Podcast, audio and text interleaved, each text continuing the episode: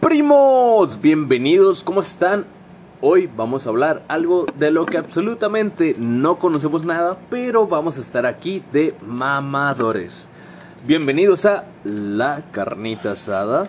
Eh, estamos aquí presentando el día de hoy. Eh, mucho gusto, yo soy Clay Woods. Contamos con la presencia de... Bala, mucho gusto, primos, ¿cómo están? Tenemos aquí una participación especial acompañándonos este día. Está Dayan. Y contamos siempre con la opinión experta y no fundamentada de... El Taquito Hernández. Hey, mis primos, ¿cómo están el día de hoy? Venimos a platicarles algo que no tenemos ni puta idea y vamos a ver qué chingado sale en esta hora. Hoy toca el... Se han sentido juzgados por ser jóvenes, se han sentido juzgados y sentidos que su opinión no tiene tanta relevancia porque no tienen tanta experiencia. Hay una frase que a mí me causa mucho estigmatismo, que habla de más sabe el diablo por viejo que por diablo. Yo tengo una frase para contrarrestar eso. Si lo viejo quitara lo pendejo, el mundo estaría lleno de sabios. Y miren, primos, yo aquí también invento mi frase que he dicho por años. Para pendejo no se estudia, pero se practica un chingo. Estamos hablando de que entonces nada más el ser viejo no te hace sabio, sino te fomenta más lo que ya eres. Cada uno estoy seguro que conocemos mínimo a una persona que te ha hecho menos por, ah, es que tú no tienes la edad para opinar, o simplemente cuántas veces cuando eran niños o adolescentes o pubertos no tuvieron una discusión con sus padres que cuando ustedes tenían completamente la razón y su, y su comentario estaba perfectamente justificado y ellos lo callaron diciéndole qué frase. Eres un pendejo, eh, tú qué sabes. No, tú no sabes morrillo. nada. A ver, bala. Ay, me callaban con el... Si tu abuela te escuchara, te voltearé el hocico de un chingazo. Otro pendejo que no sabe. Dayan, ¿tú qué vas? Menos. Ilumínanos, No, no, caballero. taco. Con mi perfecta opinión, experta en nada y crítico de todo, es la de no seas irrespetuoso. ¿Cuántas Uh, veces de niño... Maravillosa, ¿Cuán- maravillosa. ¿Cuán- Excelente. Ay, mamador, mamador, mamador. Eh, primos, bienvenidos a Brecha Generacional. Hoy es el tema que vamos a tocar. Eh, muchas gracias. Taco, qué bueno que tienes una opinión que nos va a servir mucho. Eh, realmente me gustaría iniciar con la temática que acabas de tocar. ¿Qué No seas irrespetuoso. Yo recuerdo muchas veces de niño que mis padres me llegan a decir, no soy respetuoso y por favor no vuelvas a decir eso. Temas como la religión, temas de política, muchos temas eh, en diversos que yo decía, ¿sabes qué? Oye, no sé, un ejemplo, cuando yo era niño de que, oye, ¿por qué toque a la iglesia? o por qué cosas así. Y siempre que daba un argumento válido, mis padres me decían, no, tú qué sabes, tú cállate. O mis tíos, o mis abuelos, o parte de mi familia, no faltaba quien me dijera o me hiciera menos porque yo tenía una opinión diferente. Por ejemplo, primo, ¿tiene alguna experiencia, algo más concreto que nos pueda decir sobre esa sobre ese asunto que le hayan le hayan callado con, es- con esa frase? Sí. Cuando a mí se me ocurrió platicarlo y eh, convivir con mi padre, bueno, comentarle a mi padre sobre mi decisión de ser emprendedor en vez de un trabajador, am, ¿cómo decirlo? Tradicional. No, en- co- completamente rompe el paradigma, porque antes te platicaban que tú para poder ser alguien necesitabas jalar duro, así tal cual, ¿sabes qué, güey? Chingate en el campo, chingate en la maquila, chingate donde quieras, güey. Pero jálale, güey, si quieres ser alguien. O sea, satisface las expectativas de alguien el cual sea tu jefe para ser alguien. Pero, ¿qué factores nos orillan a emprender? Yo creo que sería la antología referente a la pregunta a la cual comentas. Eh, para no, ¿Por qué nos está orillando a que nosotros eh, estemos buscando tener otra fuente de ingresos, tener varios huevos en diferentes canastas, en lugar de estar buscando lo tradicional, trabajar toda tu vida en un solo trabajo, esperar una jubilación, la cual ya no contamos con ella. Aclarando ese punto, Es- iniciando por ahí. los benditos afores, los cuales, ¿cuánto te pagan al mes? Eh, ¿Qué te gusta? ¿Unos 8 mil pesos? Te alcanza para vivir. Ah, O sea, vida digna, retiro digno. claro que no. Seamos sinceros, ¿cuánto, ¿qué tanto puedes hacer con 8 mil pesos actualmente? ¿Cuánto te gastas de comida, por ejemplo, simplemente para, para ti? No, estamos hablando de que para un mandado estamos gastando más de mil pesos a la semana. Y eso agrégale nuestros servicios básicos, luz, cable, internet. Por lo menos nosotros, a diferencia de otros estados de la República, pagamos luz una vez al mes. Otros estados pagan luz Cada dos meses. cada dos meses. Aquí la fórmula aplica de diferente manera. Estamos hablando de que únicamente generar una fuente de ingresos no nos alcanza a nosotros para poder cubrir nuestras necesidades básicas, que las necesidades básicas incluyen aún así lo recreativo, salir al cine, satisfacer nuestro ocio. Darte un gustito por ahí perdido, dirás. Que aquí, la neta, apenas, o sea, si tienes nada más una entrada de dinero, eh, alcanza únicamente ni siquiera para lo básico. Y estás tomando el tema de que juzgan el hecho de que estemos pensando un poquito fuera de la caja y queramos generar una fuente adicional de ingresos.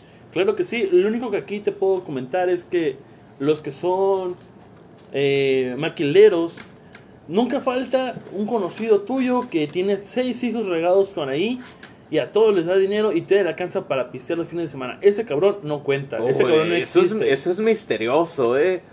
Es como pero- Tlaxcala, eso no existe. Está, por ejemplo, el otro cara de la moneda, güey. Nosotros que la mayoría hemos trabajado en Maquila, al ser una ciudad que su principal fuente de ingresos es la industria. La morra que vende Avon, o Oriflame, o... ¿qué te- Jafra. Jafra, o y ciertas no- chingaderas. Y eso no importa el hecho de que estés trabajando en Maquila o no, porque aún estando en otros aspectos laborales, eh, ya sea en salud, en servicio al cliente, siempre está la persona que te vende eh, cosas por catálogo. Y sabes qué, güey, ahí se marca la diferencia, güey. Yo tengo una compañera, por ejemplo, que vende, vende tres marcas distintas de, de cosméticos y artículos. Todos nos miras jodidos, güey, agarrando lo que aquí se le conoce como la burra, o tienes tu carrito todo jodido con el que vas al jale. Pero ella tiene una lobo, güey. Está emprendiendo, está trabajando para alguien más, pero tiene los huevos en diferentes canastas, estamos de acuerdo. Si lo ves por ese, aspecto, ya tengo una conocida. Esta muchacha también empezó vendiendo eh, cosméticos por, por catálogo. Y eh, actualmente eh, la misma empresa la lleva que a París, a Japón y demás por, por mérito propio. Desde vende tanto, tanto producto, te ganas el, el pasaje, vas con los ejecutivos, ejecutivos y todo. Pero la muchacha se mete unos, ¿qué te gustan? 15 se me hace poco, 15 al mes. Y se hace 20 si acaso. Ahí estamos metiendo lo que comentaba nuestro compañero de podcast de La Carnita Asada, Taco, nos comentaba que si arraigamos el pensamiento tradicional a nuestra época actual, ya no nos cuadran las finanzas, no nos alcanza y, y no nos da para dar nuestro tiempo de ocio y espar- esparcir nuestras ideas, salir con la familia, mantener a tu familia. eh, no da. Entonces tienes que diversificar, diversificar la manera en que proyectas tus finanzas. Y de esa manera ya más o menos ajusta para que te puedas dar tus ciertos lujos. Entonces si nos enfocáramos en el ámbito tradicional donde te dicen, ¿sabes qué? Trabaja, funciona. Me hace recordar un poco a lo que me decía mi abuela y mis abuelos ah, hace un poco de tiempo, eh, que ellos me decían, oye, es que, ¿cómo puede ser que tu generación son una bola de flojos y de huevones, nunca trabajan? Yo a tu edad, yo ya tenía una, yo ya tenía una casa, tenía tres trocas, mantenía a mi familia, mantenía a la amante, mantenía a, la, a otra amante. ¿A los cuantos? A los 23, 24 años ya, Ya, tenía, tenías tu casa. Sí, ya tenían Sí. su casa, tenían sus seis lotes, su ranchito. Nos contabas una historia muy particular de tu núcleo familiar. donde ella nada más con lo que se les sobraba de ir al mandado se compró una casa. Ah, sí, tengo una abuela que ella es una maestra jubilada y la señora actualmente tiene cinco casas, tiene un lote y todavía tiene un local en una calle principal. Y ella, platicando conmigo, me decía, no, es que tu generación es una abuela de huevones porque nunca quieren trabajar. Oye, dije, pues es que no, no puedes comentar sobre algo así porque no es la misma finanzas que lo que era tu generación la mía. Hay una brecha generacional que afecta en todos los aspectos, social y económico. Y, Claro lo que, que es- y lo que estamos hablando ahorita pues, es económico. ¿Cuánto salían las cosas hace que te gustan? ¿60 años? No, ubícate, no te vayas tan lejos porque no estábamos ahí. ¿Cuánto te daban para gastar en la primaria y para cuánto te alcanzaba? Uh, eh, para la primera me dan 5 pesos y me compraba, me compraba fácil mi lonche y todavía un jugo. Oh, y para ir a la tienda 5 pesos 10 me alcanzaba para llenarme los hocico de dulces. Ibas, güey, al Oxxo en ese entonces o la tiendita de la esquina, güey. Con 20 pesitos te traías unas papitas, te traías una soda, te alcanzaba para traerle algo a tu hermana.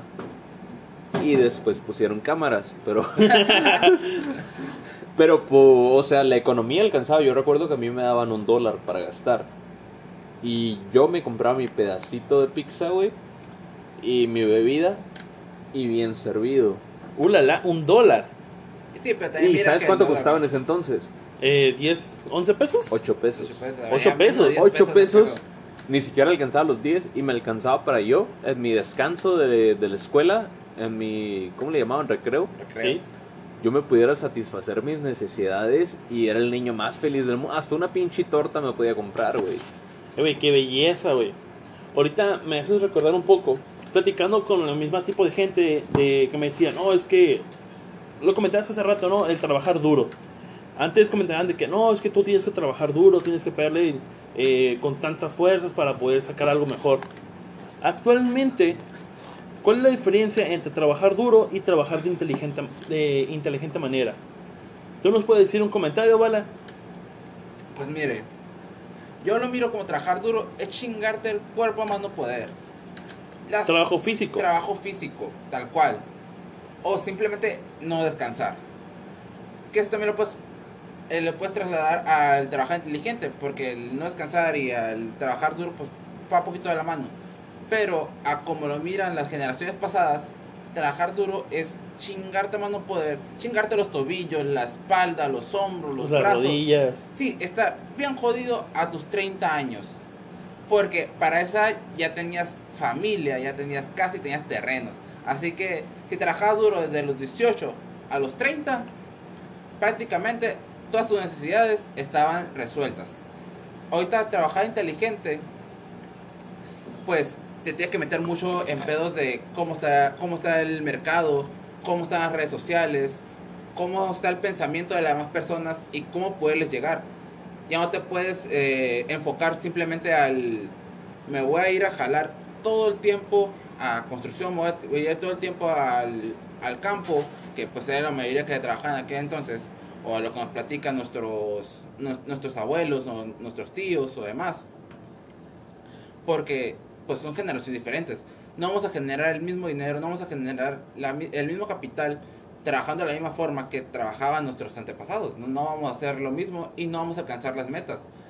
Eh, a final de cuentas, si no trabajamos inteligentes, si no sabemos cómo está el mercado actual, si no sabemos cómo está la mentalidad y no sabemos cómo se manejan las demás personas, vamos a quedar estancados en, en un trabajo en el cual nos sentimos frustrados y no vamos ni siquiera a alcanzar para eh, satisfacer nuestras necesidades básicas. Algo que también quería tocar es, ¿recuerdas que, o bueno, llegaste a platicar con tus abuelos o con alguien más grande que tú, tíos, eh, padres, abuelos, sobre la, el tipo de conocimiento que tienes que tener para poder tener un buen trabajo? Dayan, ¿qué nos puedes tú comentar sobre este tema? Lo que más me sorprende es de que, por ejemplo, antes dicen que, ay, mi, mi generación se hace esto.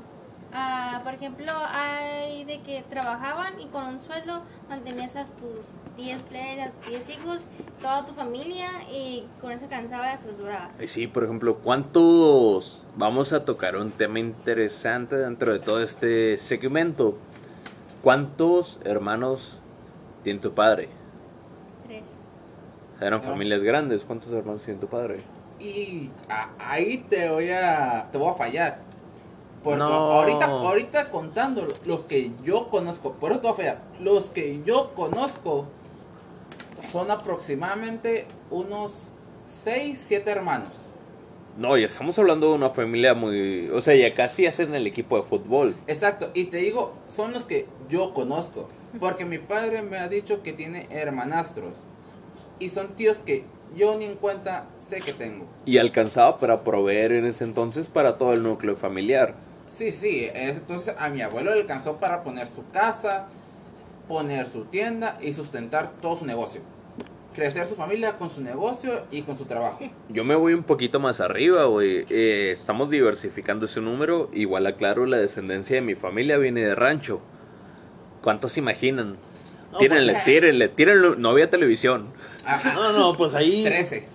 Te estás quedando corto, eran 16. Ver- Oye, no chingue. ¿Vos dice señor qué pedo? O sea, ¿Olé, como, olé al pito, como qué? dicen, eh, como dice Bala, güey. Eran 16 de una mujer, güey. No más de una. O sea, era El amante, quién sabe cuánto 16 de una mujer y era de, pues, llevo pedo, llevo, o sea, tú, su, tú satisfaces mis necesidades, Mi cara que llevaba pedo. ajá, y, y contigo tengo 16, o sea, ya las demás igual y no están reconocidas, pero el número, pues, yo, yo calculo, güey, que esa revista de 20 kiole. Oye, tengo una duda. ¿Tú crees que siendo padre de 16 players estás de acordar el nombre de todos? ¿Tú creo que le decir, No. hey, tú, pendejo, el chimuelo? Tú, Pa- el el era pasaba pendejo. Mi de que el sin futuro. en, en- en- en mi familia predominaba un nombre. El Cinca. que en ese caso era Fernando. O sea, la mayoría les llamabas Fernando para no batallar en esos pedos, güey. Era decir, ah, chingada madre, Fernando. Y, y venían cuatro cabrones, güey. No, tú, tú, el más alto. Ven para acá. Ey, tú el visco. Ey, tú el. O sea, El orejón. ah, ahí ya, ya ibas. O nomás le iba sumando letras. El F, el Fe, el Fer. Y pues, ¿cómo chingados te acuerdas de tantos pinches nombres, güey? O sea, no, no. uno, se uno, puede, si te venía un hombre a, a la cabeza, lo aventaba y uno venía, güey. No sabes ni quién era, güey, pero ahí llegaba el cabrón, güey. Llegaba en pañales o no, pues llegaba alguien. Sí, sí, sí, a huevo. Pero a partir de ese punto, donde ellos, a partir de ser una familia numerosa, ostentosa, podían satisfacer con un trabajo se- tradicional la- las necesidades que se tienen que cubrir.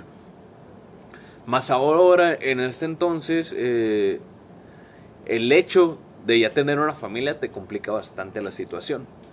Ya O sea, estamos hablando de un plebe. ¿Cuántos amigos tienes que tengan un plebe, alguno de ustedes, y ya la andan perreando? Sí, sí, tengo eh, varios conocidos que teniendo un solo hijo ya la andan quebrando. Y es de que el compañero tiene trabajo de, de técnico en una maquila y anda... Y va tiempo extra, güey. Y el vato Sí, el vato hace la la- lucha. El vato se la vive ahí. Y no alcanza, güey. Y no.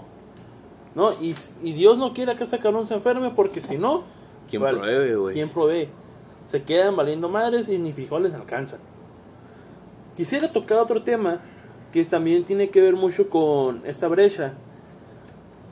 ¿Tú has tenido alguna plática con, con una generación más alta que la tuya, ya sea tus abuelos, tíos, padres, com- sobre Completamente.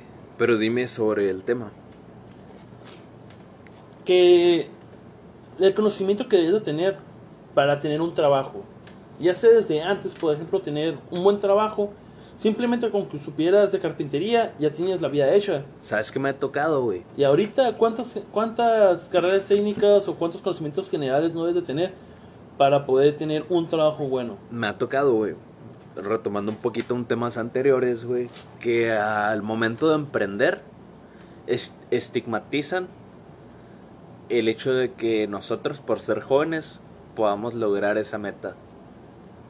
Sí, sí, sí, es... es Sí. Dicen, ¿sabes qué? Tú eres un chamaco, güey, tú que sabes de un pinche negocio. O sea, o te dicen algo que ellos ni siquiera nunca se han atrevido a hacer, que es, estamos hablando del hecho de tener un negocio. Nunca han tenido un negocio, nunca han manejado personal, pero se sienten en todo el derecho de poder juzgarnos y juzgar nuestra actividad eh, y estigmatizarnos únicamente por el hecho de ser mayores. Yo tengo toda la razón. Eh, respétame, chamaco irrespetuoso. Y ahí van dos cachetadas. A mí me muy interesante porque a, a mí tal cual no fue con plática eh, co- con, la persona mayor. Simplemente me miró, mi aspecto cuando yo estaba en la secundaria, pues lo debo aclarar, no lo tengo que confesar. De que yo no me vestía de la mejor manera, yo no, yo no me miraba tal cual para, para presentarme con, con una- con un adulto. Yo vestía totalmente de negro, tenía expansores en las orejas, eh, gorra y, y cabello largo. O sea, era alguien que tú mirabas, ah, pinche delincuente. No, es un combo breaker para mentarle la madre a un 45 y más, güey. Exacto. La señora en mi cara me dijo, tú no vas a ser nadie en la vida. ¿Y qué estás y- estudiando ahorita? Espera, no vas a ser nadie en la vida y siempre vas a ser un inútil. Eh, Pero- pu- puedo haberte lo dicho porque eras negro. Eh, puede ser, pero lo, lo dijo más por mi forma de vestir y por mi forma en la que me miré. Terminé mi carrera técnica en enfermería general y actualmente estoy estudiando medicina.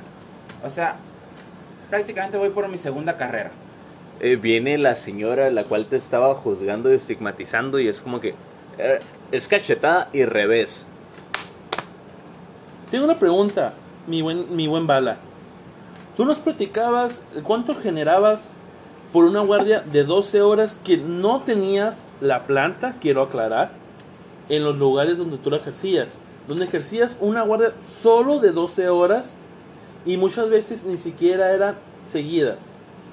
Yo, por guardia al personal de base, le eh, llegaba a cobrar 1500 la noche. Pero tú nunca lo ibas a lograr. Tenías No. expansores y te vestías siempre de negro. Exacto. A- actualmente, con buen, eh, si me sale bien el trabajo y tengo buenos pacientes, que, que es lo que tengo, llego a cobrar 12 mil al mes.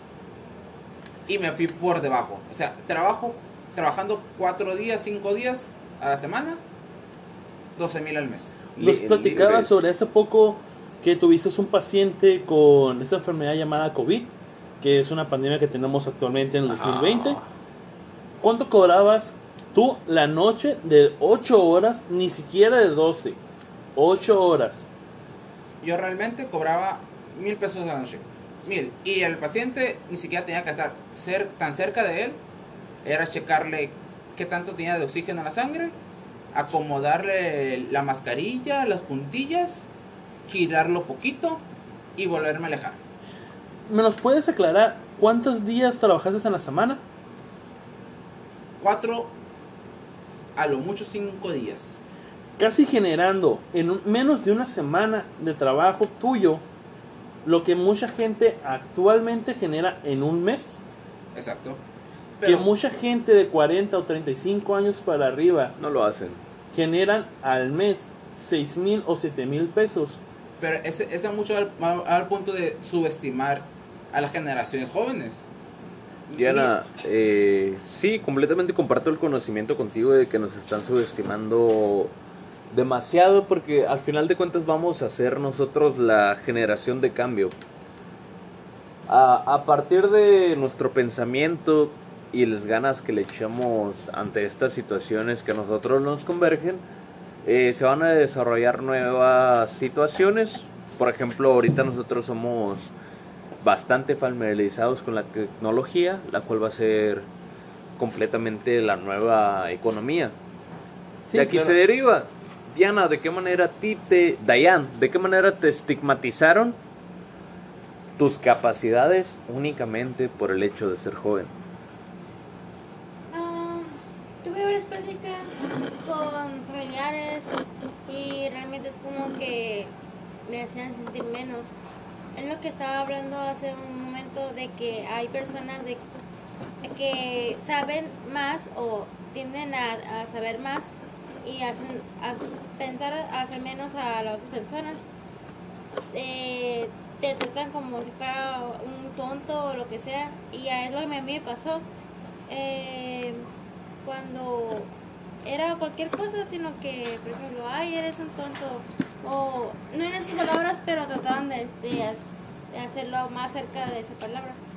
Y como- lo que más me hacían sentir tristeza, porque lo que más me decían era, ay, es que tú no sabes hacer bien esas cosas. no sabe hacer cualquier cosa bien. O es como que mejor yo lo hago. Mejor. Y a mí eso por eso era que mejor quedaba callada y ya no decía nada. Pero siempre era, eh, sí. Entonces me estás comentando de que tratan de apagar las voces de cambio emergentes, las cuales pues a, a un nuevo mundo, el mundo ya no se maneja de la misma manera en que se manejaba antes. Hemos tenido como humanidad un cambio muy trascendente. Eh, hace 20 años, por ejemplo, ni siquiera se imaginaban el hecho de tener un celular siempre en el bolsillo. Miraban el celular como un lujo. Y ahorita estamos hablando de que es algo de, De una de necesidad nuestro básica. diario, es una necesidad básica. ¿Y a quién le piden ayuda? Siempre van con el hijo, con el nieto, con el sobrino. Siempre van con el niño para que los ayude. Entonces, ¿quién no se adapta al cambio? Exactamente. Las generaciones viejas han tenido muchos problemas para adaptarse. Ahorita actualmente te puedo decir que mis abuelos, cada vez que tienen un problema simplemente con su televisión, nos terminan marcando a mi hermana de 18 años, que en ese entonces era una pequeña niña, que ella siempre la hacían menos porque, ah, es que tú qué vas a saber, tú apenas tienes 10, tú apenas tienes 12 años, o a mí de que, ah, es que tienes 16, tienes 15, tú qué chingado vas a saber. Y hay una pequeña intervención, una pregunta dentro de toda esa faceta. ¿Cuál es la, lo que dicen conforme a que nosotros sabemos utilizar la tecnología? Pues que somos jóvenes y que es de nuestra generación, que ellos en sus tiempos no lo tenían. Que nosotros crecimos con ello, pero ellos crecieron mientras se desarrollaba ello. O sea, mientras se desarrolló esa tecnología, ellos tuvieron primeramente la oportunidad de, de tener De adquirirlo, Ajá. de adquirirlo a que nosotros interactuáramos con ello completamente porque ellos er- eran los que satisfacían nuestras necesidades. ¿Sabes qué decían con lo, de tecnología y los celulares? Dime. Ese es un solo vicio. Es el Facebook, es vicio. Y ahora, ¿cómo ahora? la ves jugando Candy Crush? Y ahora hasta gente de 60 años está en Facebook viciada a- más que nosotros y es como que, wow, eso es lo que ha cambiado la tecnología. Y no solo en eso, no sé si lo has mirado, porque hasta en Tinder están las señoras. Señoras y señores de 60 hasta 70 años están en Tinder. O sea, ¿Te imaginas? La- apodado Sugar Es ¿Te imaginas la Daddy. situación, güey, donde el viejito le esté pidiendo ayuda al nieto, güey, para conseguirle una señora? Hasta la fecha le quiere conseguir una novia a mi papá. pero es que mucho va al aferrarse al pasado, güey. Quier- Quieren eh, que se quedan estancados en una generación, en una tecnología y prácticamente mm, no aprenden mucho de lo que va saliendo nuevo. Y es lamentable porque, pues, a fin de cuentas, sí es cierto lo que estás diciendo hace poco, que ellos tuvi- tuvieron la oportunidad de tener el primer contacto con la nueva tecnología que, que fue saliendo y tuvieron la primera oportunidad de ir aprendiendo junto con junto iban iba avanzando esa tecnología, pero no decidieron hacerlo. Completamente, ellos podían utilizar un celular mucho antes que otorgárnoslo a nosotros. Ellos pudieron usar la tablet que le dan al niño, primeramente, que lo debieron de hacer para conocer las funciones. Luego el plebe está entrando en conocimientos, situaciones que no van de acuerdo a su edad. Porque lo que te topas de acuerdo a tu edad es conforme te vas desarrollando y Pero lo puedes entender. Pero ¿quién dice que no va de acuerdo a su edad? Tal vez el que dice que no va de acuerdo a su edad es pues eh, lo mismo de generaciones pasadas. Que porque sí, tienen un sí, conocimiento completamente. Como dices, eh, al mismo tiempo siento que están delimitando y menospreciando las capacidades del individuo. Exacto, porque ahorita tal vez el hecho de que un niño sepa manejar un celular o sepa manejar la tablet en, en la etapa eh, actual que tenemos es de acuerdo a la edad que tiene él. Porque pues es la tecnología que él miró desde que, desde que nació prácticamente y es la que ha estado familiarizado toda su, toda su vida. Así que realmente sería de acuerdo a su edad el que sepa manejar este- e- ese, ese aparato. Tiene, tienen sobrinos, Sí, eh, claro que sí. interactúan con la tecnología. Mi sobrino sabe moverle perfectamente a la laptop de mi hermana, sabe moverle a mi celular, a la- al celular de mi, a mi madre y a su tablet. ¿Sabes a qué me haces recordar cuando ahorita estabas hablando sobre esto?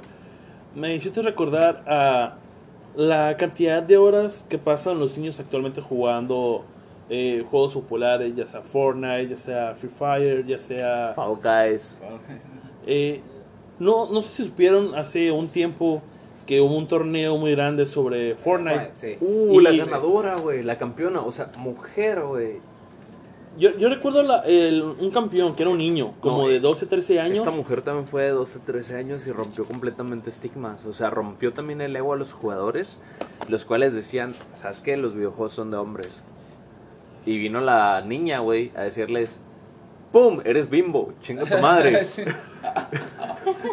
no es cierto. Abre paso que aquí voy. Campeona mundial, güey. Se llevó, creo que como alrededor de 100 mil dólares, güey. Para un niño, una, perdón, una niña, güey, de 12 años, cuando sus padres en un principio no la dejaban jugar por el mismo estigmatismo tradicional de eh, los videojuegos te van a volver tonto, no vas a hacer nada en la vida. Pero no sabían que el enfoque del desarrollo de la niña iba por ahí, güey. Y ahora esa niña ganó en un solo día lo que probablemente ellos no ganaron en dos años o más. Simplemente transformando la moneda mexicana. Actualmente estás hablando de 100 mil. ¿Cuánto es? Estás hablando de unos. Ya le estás tirando a millones? yo- sí, ¿Dos- o sea, le estás tirando a millones de pesos. ¿Cuánto? es- hablando, por ejemplo, de lo que Un estamos. sueldo de maquila, güey. Estás hablando Así, como unos- sincero, no llega ni a los 100 mil. Necesitas más de 20 años de trabajo duro y esfuerzo para poder ganar lo que esa niña, haciendo lo que te va a matar las neuronas, hizo en un día. Ahorita, me, hablando sobre eso, me tocó escuchar un caso de un niño que ganó una copa y ganó creo que un millón, o no me acuerdo exactamente cuánto fue la cantidad, pero fueron miles de pesos, de, dólares, disculpa, y todo se los dio a los padres, porque los padres no tenían ni idea de lo que él estaba haciendo. Y fue cantidad la- abismal lo que le dieron los padres por, por simplemente eso. ¿Qué nos dice todo eso? Que el mundo ya no está funcionando de la misma manera. O sea, el pensamiento que traían a nosotros actualmente no son las mismas condiciones, entonces ya no nos funciona. El mundo se diversificó y es un mundo global. Ya no estamos pensando como nación, sino estamos pensando como mundo. Eso nos trae a raíz de que tenemos que cambiar profesiones. Estamos hablando de que los videojuegos probablemente ya están a punto de entrar como juego olímpico. Estás hablando ya de, de algo bastante serio ¿Sabes cuántos años ha tratado el béisbol de entrar como juego olímpico? y no ha podido. Y vienen los seis sports eh, en menos de 10 años a decir, ábrete que aquí vengo. Somos deportistas también porque estamos desarrollando una práctica a alto nivel. Pero que también se entiende. Si miras eh, y el tiempo que pasan los profesionales entrenando y jugando para poder llegar al nivel en el que están, son cantidades inmensas de horas a la semana. Es que sí, cambia mucho el chip por el hecho de que lo tradicional te dice que todo lo que tú generes es físico, pero el mundo ya no es físico, estamos transformando todo lo que nos rodea al ámbito digital. Entonces muchos de los deportistas del futuro ni siquiera van a interpretar algo que físicamente les interprete un reto, sino va a ser algo de agilidad con base a los videojuegos. Ahorita que mencionas que todo se está transformando a lo digital, ¿no te ha tocado ver o no te tocó escuchar las noticias sobre Uber o Didi? Como un trabajo tradicional que era ser un taxista o ser un microbusero, en muchos lugares lo conocen como burra. Mm, Y causó camiones, mucha polémica, sí. güey. Al punto de que el Estado, o sea, la máxima autoridad intervinió. Pero ahí ya nos estamos hablando de una mafia que lleva años. O sea, flotillas completas de taxis, venta de placas, o sea, una corrupción inmensa. Y llegó una aplicación a, revolucionar. Imagínate, ¿cuál es la base con la cual ellos se defienden? Nos están quitando el trabajo. Trabajos que realmente no se han molestado en cuidar. O Trabajos simplemente que, como tú mencionas, no se han molestado ni siquiera en mejorar. O sea, si yo tomo un taxi hace 15 años y tomo un taxi ahorita, el servicio es exactamente el mismo. porque si lo mira de cierta forma, la última vez que yo pedí un taxi eh, privado, o sea, llamé, llamé a la compañía. ¿Cuántos años va de Eh, eso? Ya va como siete años prácticamente. La última vez que le hablé, estaba para mi casa, estaba a punto de irme al trabajo. Ah, en 45 minutos, una hora. Yo, madres, no tengo una hora para esperar el taxi. No tengo ese tiempo para esperar un taxi. O sea, era de que te, Uber. te empezabas a arreglar y desde ahí ya lo tenías que pedir. Desde antes, desde que Te, desayunar. te despertabas y lo tenías que Sí, pedir. prácticamente. Uber, pum, cinco minutos y ya estaba, ya estaba el Uber en mi casa, o, o menos. O simplemente le pedías que te llevara, no sé, de tu casa a otro punto.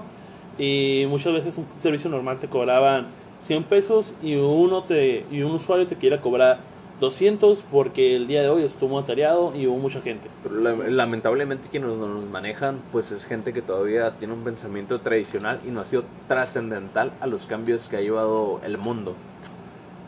Claro que sí, o sea, realmente siempre han querido manejar el mismo estigma.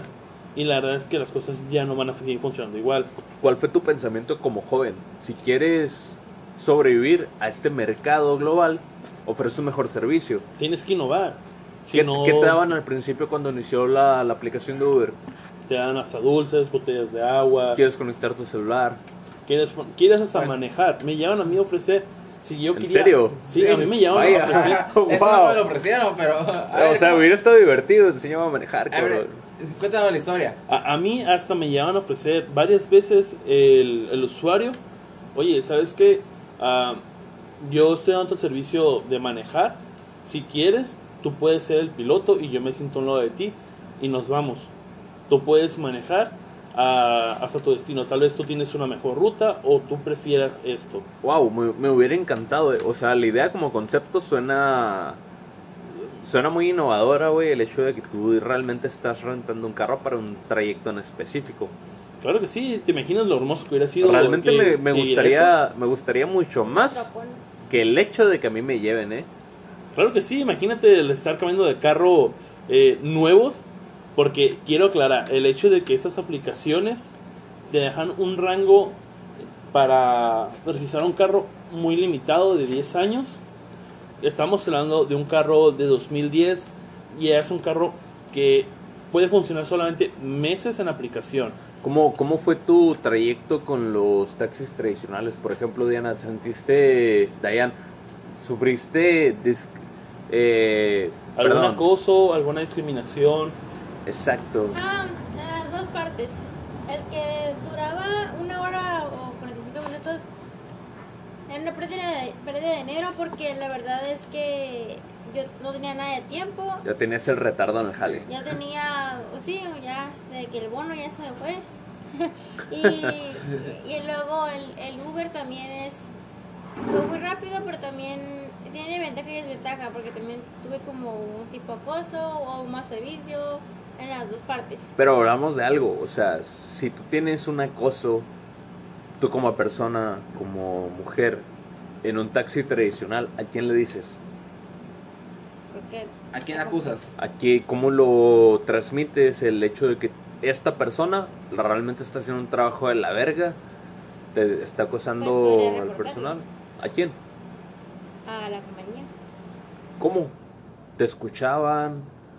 Sin embargo, en un servicio digital, el cual tú conoces al director, a la persona, al piloto, al con- piloto. conoces el número de matrícula, el, ca- el tipo de carro y demás. O sea Pues que me daría aparte eh, ¿Te, te sientes más segura? En el de. Pues Uber creo que es un poco más seguro. Todavía lo que es Didi no entró, la verdad es que me da un poquito de desconfianza. Y sí, incluso si lo llegué a, a, pues a usar y hasta un poco más económico, pero la verdad siento que sigo optando por el que es Uber.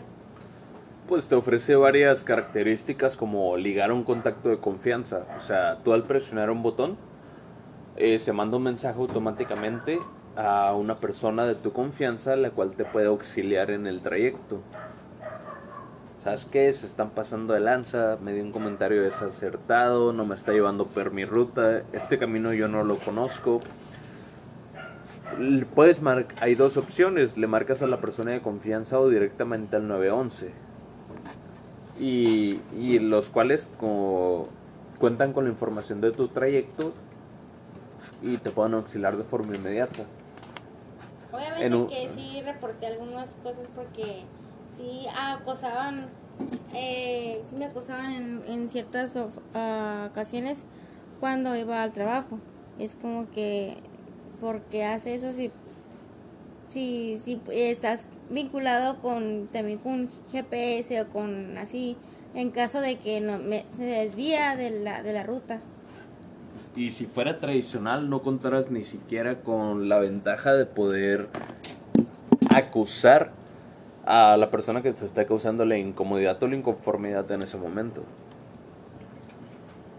Y con, con respecto a todo esto de, las aplicaciones de viajes, eh, con respecto a Didi o Uber, hace poco miré una imagen que hasta las marcas de agua se supieron diferenciar.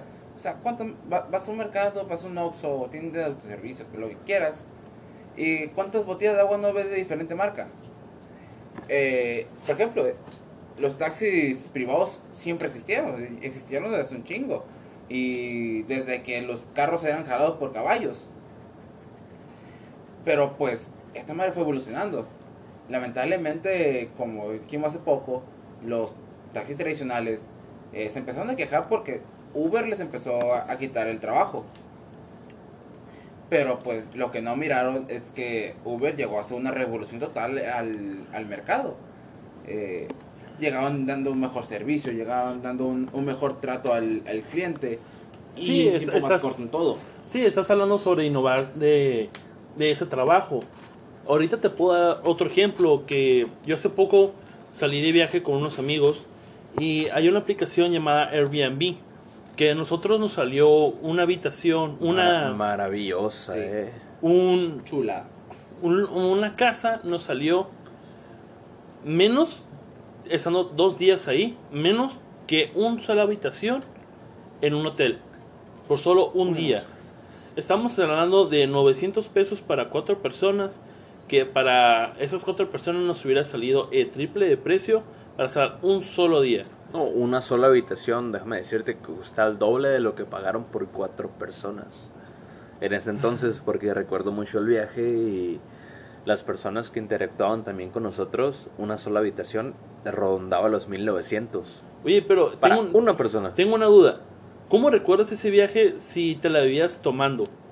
Todo el viaje yo recuerdo que tú ingerías ese líquido Eh, con un olor extraño Después de llegar al como medicina. después de llegar al nirvana, desbloqueas ciertas habilidades las cuales o sea, mi cuerpo empezó a digerir el agua, güey, como si fuera alcohol. Ay, no. Estás hablando que tenías un poder como Jesucristo, pero en Eh, tu mi hígado, hígado, mi en hígado, tu hígado. mi hígado es sagrado, güey. Quería separar el mar con las... No, no. Y, y él se encargaba de todo eso, yo estoy muy agradecido. Vamos a hablar de una frase muy trascendental. Eh, muchos de ustedes están muy adeptos a las noticias que pasan en la actualidad. ¿Qué opinaron de la frase que utilizó una política para desprestigiar a un político que ya era de avanzada edad, la cual fue OK Boomer, OK Boomer? Oh, viejo. Estados Unidos. Eh, eh, Ocasio Cortés. Ok, Boomer, eh, yo lo sentí con mucho poder. Le, yo sentí como el ábrete, que ahí te vengo. ¿Sabes qué? Tú estás des- desactualizado. Tú estás hablando de lo que a ti te funciona. Y para darle una cachetada en el hocico, güey, fue un Ugh Boomer. Sa- ¿Sabes? Ahorita que mencionas eso, me hace recordar a una niña a la que le hicieron ah, mucho ¿Greta? bullying. Bullying, exactamente, Greta. Que esta niña está hablando sobre el cuidar el medio ambiente. Y ella me gustó mucho que, que, Me- que realizó Sí. una protesta de no ir a clases los viernes. Con la frase que ella decía, ¿para qué yo me preparo si el mundo en el que yo voy a vivir en un futuro ya no va a existir? No, muy, muy trascendental. eh, te, te enchina mucho la piel. O sea, parece solo palabras, pero el mensaje que lleva Eh, Wow, es, bast- es o sea- bastante real. Estás hablando que las generaciones pasadas ni siquiera se han preocupado por cuidar el planeta. Fue mucho del problema actual que nosotros tenemos que vivir que ellos no entienden, que va mucho, quieras o no, ligado a la política. Un, un líder actual de una nación únicamente se preocupa porque su mensaje se ha escuchado por las acciones que él provocó en su sexenio, por ejemplo, hablando de nuestro querido y lindo México. Pero no se preocupa por las acciones que él pueda hacer para generar un cambio en, las, eh, en la población venidera o en las nuevas generaciones. Entonces, el vato nomás quiere que le aplaudan eh, su criterio y todo lo que hizo para poder beneficiar en su sexenio, pero no dice yo implementé esto para que en 20 años todo sea diferente. Pues aquí, primos, eh, co- como, tú dices, primo Clyde, el OK Boomer, yo realmente lo miro como un. Pues sí, es una cachetada en el hocico. Y. Pero, pues, al fin, al fin y al cabo, es un. Cállate, idiota. Y corta de seco el, el debate. No, no se puede llevar un, una, un, intercambio de ideas eh, tal cual. eh, y compartir todo lo que quieres si normalmente la otra postura te dice cállate idiota Eh, es imposible pues que, que las demás personas te van a el público como que te va a ver como que y lo callaron y con tu puta madre lo, lo silenciaron y, y ya no y, y todo lo que diga no va a tener ninguna validez Pero tiene, tiene su porqué, ¿no? Sí, tiene su porqué, pero pues al final de cuentas no sería la frase adecuada. Como te lo mencioné eh, hace unos días, el, el hecho de, de desprestigiar, por ejemplo, las ideas de una persona eh, con ese comentario, como un tipo, cállate idiota, o ah, pues eres un pendejo, pues no, no va y no, no. Y no sigue de acuerdo pues a lo que debería ser un debate. Un intercambio de ideas para poder llevar a un acuerdo. O para poder eh, aumentar el conocimiento de los demás. El público se, se quedó muy centrado en el de a ver quién gana. Sí, sí, estoy de acuerdo contigo. Solamente que quisiera aclarar un, un punto sobre esto. Imagínate que, ok, tú lo estás mencionando que tal vez ella no fue de la manera adecuada de la cual cerró ese debate. Pero tú cómo dialogarías con una generación que simplemente nos mira como unos holgazanes, como unos inservibles, como una generación que realmente no ha querido avanzar, no ha querido trabajar, cuando claramente ha sido diferente. ¿Qué es lo que hablamos al inicio de este podcast? ¿Cuántas veces a nosotros no nos hicieron menos porque trabajamos de una manera diferente? Que también viene parte de lo que hablamos sobre trabajar de una manera inteligente. Que fue el un vendedor actual ya no sirve de nada a que vaya puerta por puerta tocando, señora, usted quiere comprar un teléfono. Ahora, ¿qué es lo que hacemos? Simplemente nos metemos a nuestra red social favorita y colocamos una publicación sobre que se vende tal teléfono y alcanza muchísima más gente a que ir por puerta a puerta a tocar. Señora, ¿a usted le interesa ese teléfono? Co- comprendo tu punto de vista, lo, lo acepto, pero también es conocer al público al, te- al que te diriges. Por ejemplo, esta persona pues iba a dirigir a prácticamente un, gru- un grupo... Está dirigida a una nación, está hablando que son una política. Sí, pero de un igual político, forma, la, no sé cómo la política, quieras no, se dirige a cierto público. Por ejemplo, pues acá nuestro actual pres- eh, presidente de Estados Unidos, Donald ¿A, qué te refieres con cierto público? Estás hablando que la política es un es a- a cierta- global, estás hablando que estás hablando directamente a toda una nación y dependiendo qué país sea Estados Unidos afecta lo que ellos hagan en el resto del, del planeta. Está- Totalmente. es- es a lo que voy. totalmente. los discursos que está llevando el actual presidente de Estados Unidos, Donald Trump, va más dirigido a la gente mayor, a la, a la gente pues racista y demás, a la gente que tiene... Eh, No, el actual Empecé- dirigente es lo que... A- a- a- Él quiere que lidere su opinión y... así, pero, pero va a, pero- a- mayor y Pero esto que más tiene que ver, espera, esto que tiene que ver con la frase de, ok, boomer, va el asunto. Si vas a un discurso, esta persona del OK Boomer, ok, pues va a caer bien a la, a la gente a la gente joven pues. Es como que pues a la gente joven está como que va al, al debate a ver quién gana como lo mencionaba hace rato. Pero si realmente quieres convencer quieres llegarle a la gente más más más grande el ok boomer te va a ver como que ah eres un pendejo. ¿por qué cierras el, el asunto si si te están dando un intercambio de ideas algo válido y demás según el punto de vista de otra persona Pero la, estás hablando que el otro político realmente no tenía una idea eh, que fuera realmente sensata. Simplemente estaba atacándola y muchas veces la hacen menos por tener ideas nuevas, frescas que puedan ayudarnos. Simplemente con el hecho de hablar con el, con el, hablar de, del ecosistema, del planeta, de la madre tierra, por ejemplo, de lo que es, por ejemplo, Greta. Thunberg. Estás mencionando que no es la manera adecuada de llevarlo, pero ¿por qué? Tu asunto, pero yo siempre he pensado que si vas a callar a alguien, tiene que ser con argumentos, tienes que, tienes que hacerlo con fundamentos y demás. No va a hacerlo con un comentario de, ah, te chingué.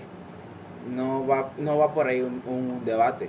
Sí, ya sé que las acciones que tomó la otra parte no son, no son las indicadas, el hecho de atacar a, a tu, a tu adversario, pero el hecho de callarlo con ese comentario a mí no me parece correcto. Yo prefiero callar a las personas con argumentos y dejarlos sin temas con que hablar.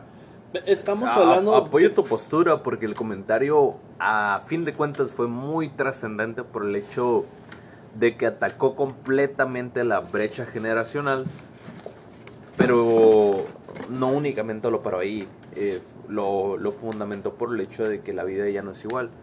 Eh, me gustaría acotar que realmente nosotros no tenemos la verdad absoluta y nos falta mucho camino por recorrer. Somos una generación joven, pero somos una generación de cambio. Lo que me gustaría realmente es que las personas con ese tipo de pensamiento de ya cerrado completamente de es que tú eres un pendejo porque eres joven, realmente nos enseñaran. Nos enseñaran cuáles fueron sus errores y cuáles fueron sus aciertos. Porque ellos nos están traspasando la batuta a nosotros.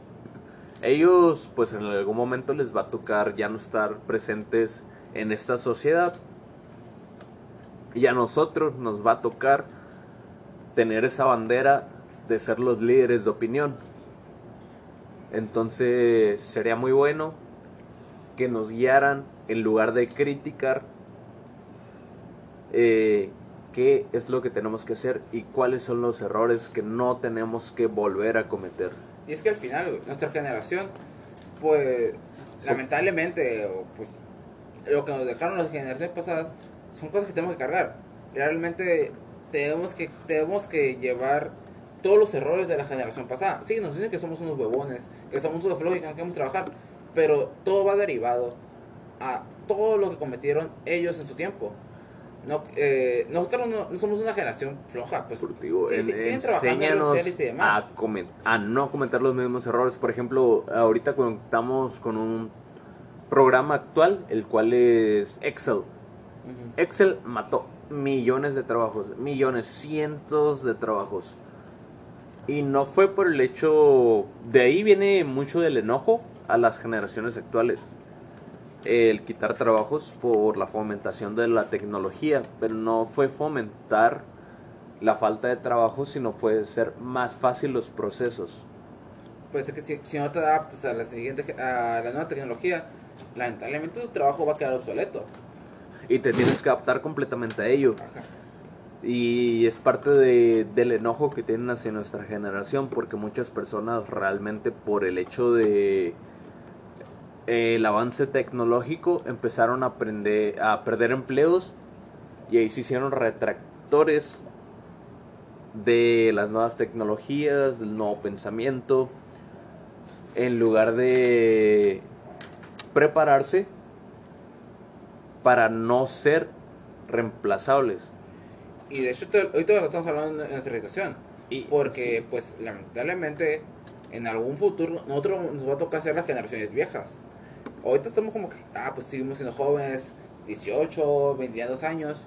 30, pero en algún futuro seremos las generaciones viejas y nuestro trabajo va pu- puede quedar reemplazado por lo que vaya a venir en un futuro. completamente va a suceder y está en- únicamente está en nuestras manos el hecho de que ellos nos enseñen y nos guíen en la vida para que nosotros tengamos ese consejo, esa tutela y formemos nuestro pensamiento y nuestra técnica a lograr no ser reemplazables.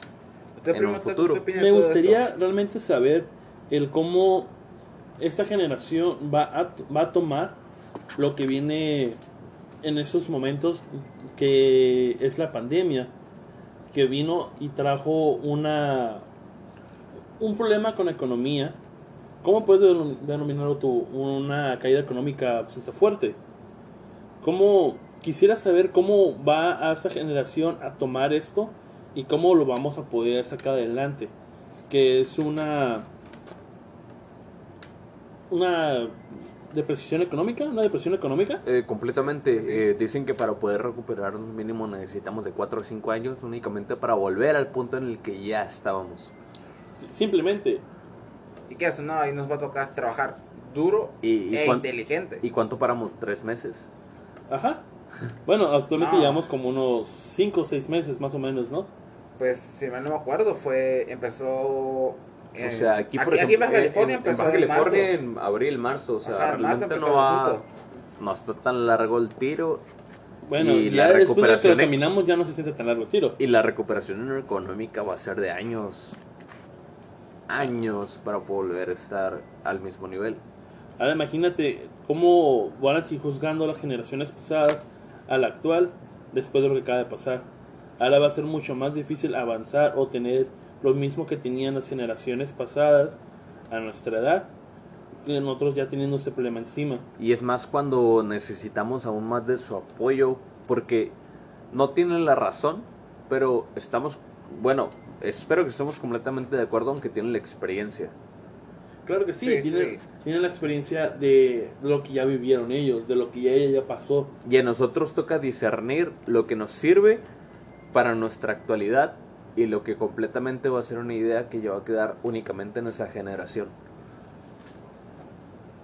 Pues, primos, ya no queda mucho tiempo. Yo termino con esta frase que me dejó muy marcada por todo lo- todos los aprendizajes que me trajo. El listo aprende de sus errores, pero el genio aprende de los errores de los demás. A mí me gustaría aportar que si tú tienes alguna vivencia que te haya pasado algo similar, como lo comentamos al inicio, que te haya sentido de una manera depreciado, insultado o menospreciado por una generación antigua, háganoslo saber. Queremos leerte aquí en comentarios y saber tu opinión sobre ese tema. Mismo Clyde, La verdad me quedo con el gusto de saber que todo queda en nuestras manos. Si la generación pasada no nos va a apoyar para nosotros seguir con la batuta y nada más nos va a criticar por nuestros errores, pues únicamente queda en nuestras manos sacar adelante toda esta chamba. Nos queda mucho por hacer, nos queda mucho que cambiar. Actualmente estamos empezando a tocar temas de equidad, estamos empezando a tocar temas humanos, la libertad de expresión está empezando a crecer un poquito más, así como la decisión sobre nosotros mismos. Ya no estamos en el tabú de es que así tiene que ser, sino estamos empezando a decidir sobre nuestros cuerpos, eh, estamos empezando a decidir sobre nuestra sexualidad, ya hay más apertura sobre temas que antes eran considerados tabú, más que nada por la tradicionalidad. Y déjenos trabajar, porque todo lo que conocen va a cambiar. con eso nos despedimos y esto fue la carnita asada. Que tengan un buen fin de semana, primos. Primos, un besito en el nudo del globo. Mucho gusto de poder compartir nuestras opiniones con ustedes. Y recuerden, como mencionó Taco, esto es la carnita asada.